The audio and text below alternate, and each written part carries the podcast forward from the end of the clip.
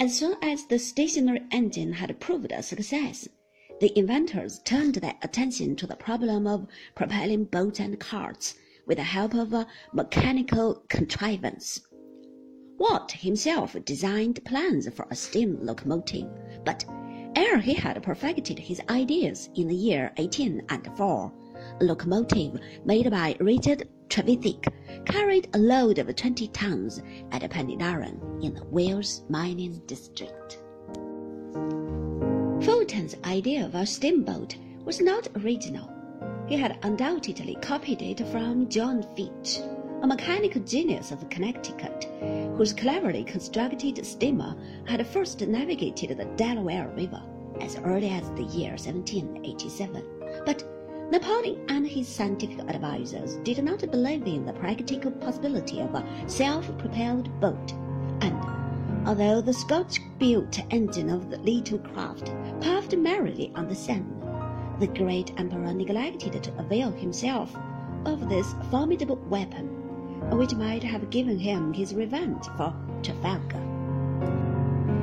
As for Fulton, he returned to the United States and, being a practical man of business, he organized a successful steamboat company together with Robert R. Livingston a signer of the Declaration of Independence, who was American minister to France when Fulton was in Paris, trying to sell his invention. The first steamer of this new company, the Clermont, which was given a monopoly of all the waters of New York State, equipped with an engine built by Boulton and Watt of Birmingham in England began a regular service between New York and Albany in the year 1807. As for poor John Fitch, the man who, long before anyone else, had used the steamboat for commercial purposes, he came to a sad death. Broken in health and empty of purse, he had come to the end of his resources when his fifth boat, which was propelled by means of a screw propeller, had been destroyed his neighbors jeered at him as they were to laugh a hundred years later when Professor Langley constructed his funny flying machines.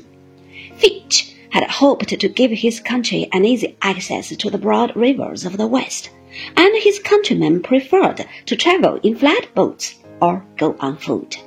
In the year 1798, in utter despair and misery, Fitch killed himself by taking poison. But Twenty years later, the Savannah, a steamer of 1,850 tons and making six knots an hour, the Mauretania goes just four times as fast, crossed the ocean from Savannah to Liverpool in the record time of 25 days.